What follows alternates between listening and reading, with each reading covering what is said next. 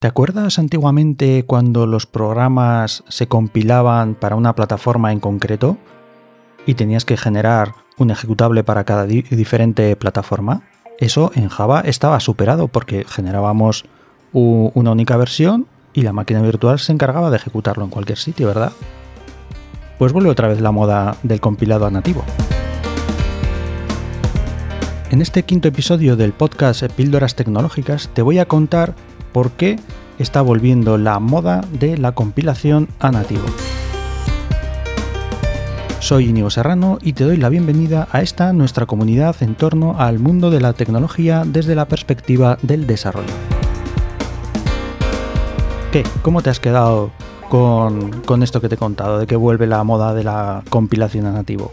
Te voy a explicar por qué.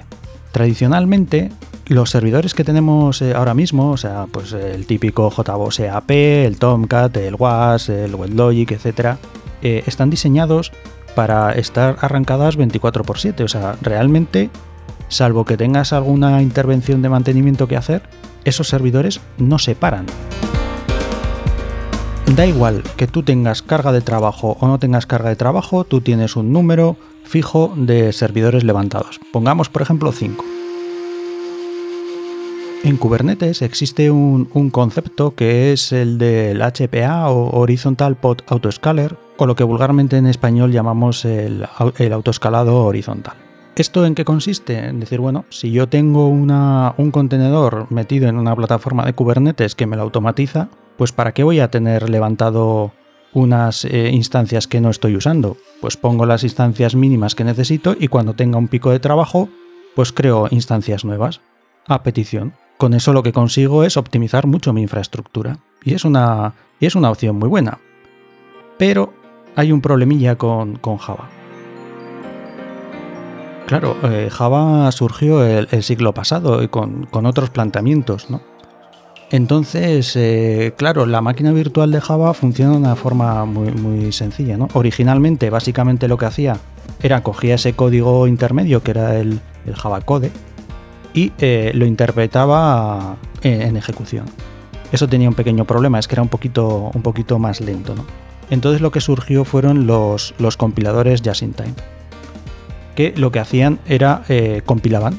Cuando ibas a ejecutar el, código, lo compilaban y entonces era más, era más eficiente. Pero tenían un problemilla, es que claro, tardaba en compilar. Luego empezaron a surgir eh, unas, unas máquinas virtuales con, con el hotspot que eh, básicamente lo que hacían era un híbrido. Primero arrancaban y lo iban interpretando y cuando ya tenían un código que se estaba repitiendo muchas veces, pues lo que hacían era compilar.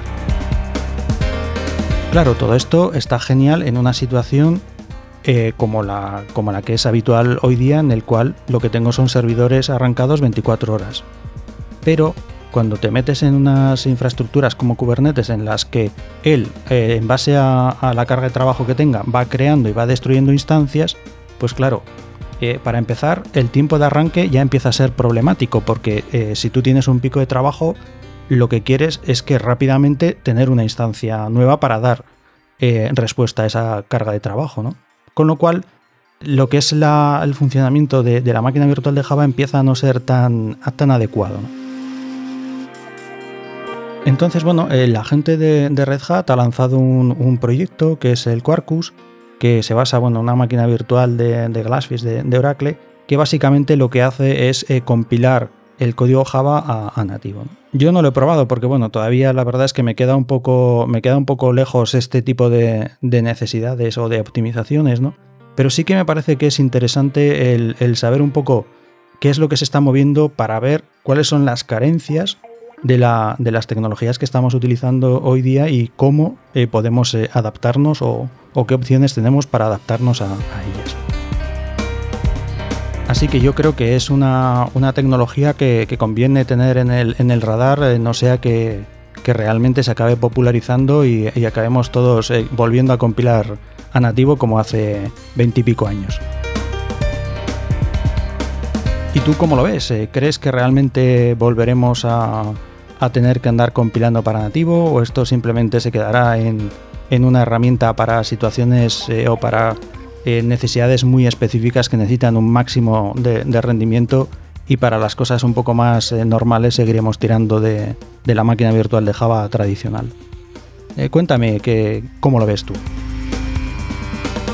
Y hasta aquí la píldora de hoy. Espero que haya sido de tu interés. Si quieres más contenidos, no dudes en pasar por mi página web en www.inigoserrano.com, con N, no con ñ. Hasta el siguiente episodio. La música hoy también corre a cargo de Audionautis.